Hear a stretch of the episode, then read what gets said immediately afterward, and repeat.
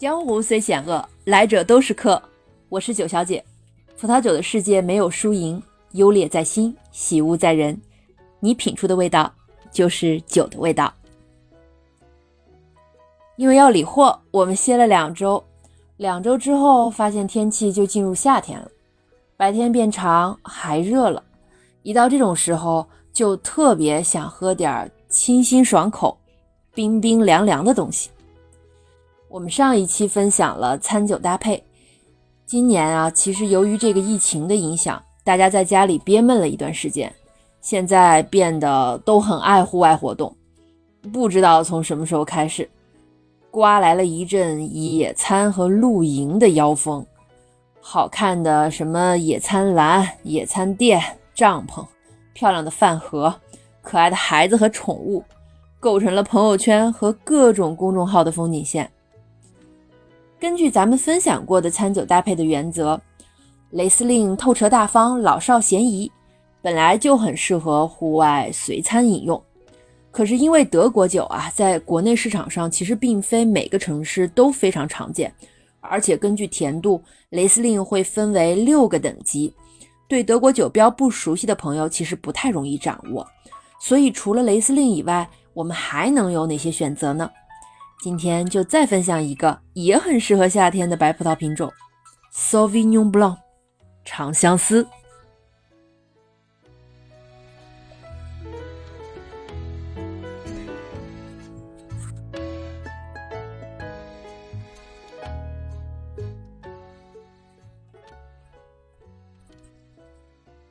刚学葡萄酒的时候，我觉得长相思这个翻译真是太好了吧。就既传神又很诗意，但是从字面意思来看，Sauvignon 这个法语词源于另外一个词叫 Sauvage，是野性和野外的意思。那 Sauvignon Blanc，Blanc 是白色的意思，那么连起来就是野外白色的葡萄。它的特征首先是扑面而来，非常直接的芬芳。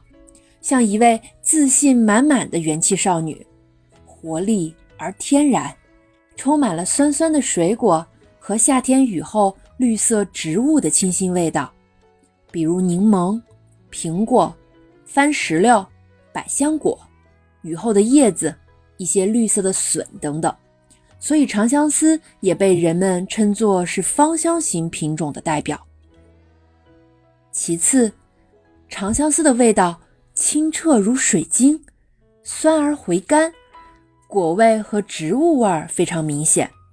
第一口可能觉得好像是会有点酸，但是一旦适应，就越喝越想喝，宿醉还魂，才觉得这酒是不是有点妖啊？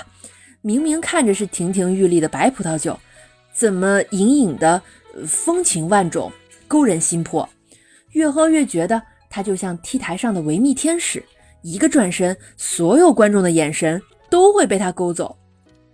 国内的知味葡萄酒杂志将他比作徐克电影《新龙门客栈》里张曼玉饰演的老板娘金镶玉，风骚泼辣，但又爱恨分明，坦荡荡的高调，魅力四射，让人过目不忘。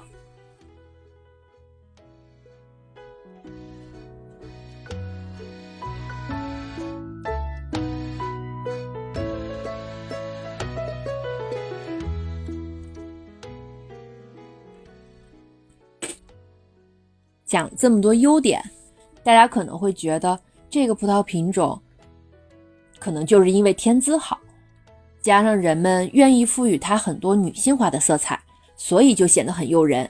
但其实长相思在很长一段时间也是非常心酸的，因为在二十世纪六十年代以前，花果香型的葡萄酒并不像今天这样流行，人们对如何做出完美的白葡萄酒意见不统一。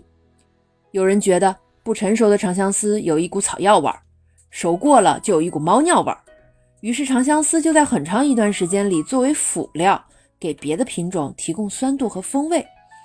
直到后来，法国波尔多地区开始研究，慢慢强调果香的保存和橡木桶的使用，长相思才渐渐的有了自己的舞台。美国加州的酒庄为了让大家扭转这个葡萄品种的刻板印象，竟然在改良了自己的酿造方式以后，直接就把 Sauvignon Blanc 这个名儿改成了 Fumé Blanc，就是想让大家觉得这其实是个新的品种。可见它的这种刻板的历史有多么的深厚。一九七三年，新西兰正式引入了长相思到本土种植。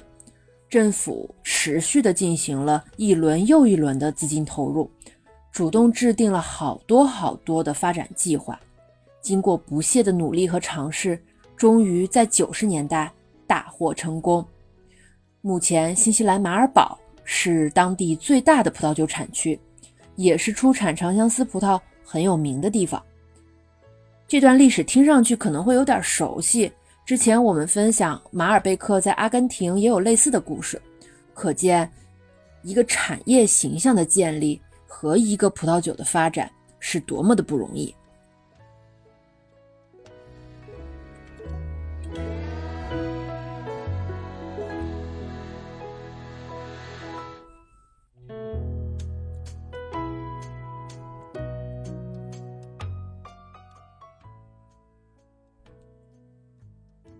最后，如果要把长相思跟别的葡萄品种相比较，比如霞多丽或者是雷司令，那么目前在国内市场上，长相思相对容易找到各种价位和风格的葡萄酒，辨认起来也容易得多。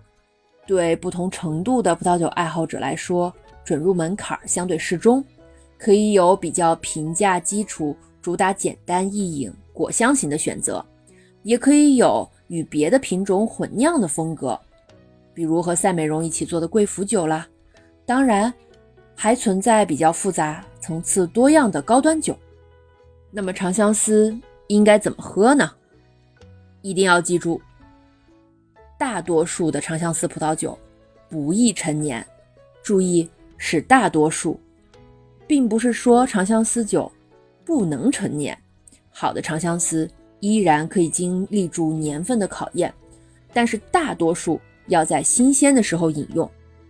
既然是新鲜的酒，那么一般来说是不需要醒酒的。最佳的饮酒温度是七到十度，不要太凉，太凉香气就会藏起来了，散发不出来，可惜了。另外，因为它是芳香型嘛，所以喝长相思闻香是很有仪式感的步骤。选用易于闻香的 ISO 酒杯，或者杯口小一点、杯身偏瘦长的酒杯更为合适。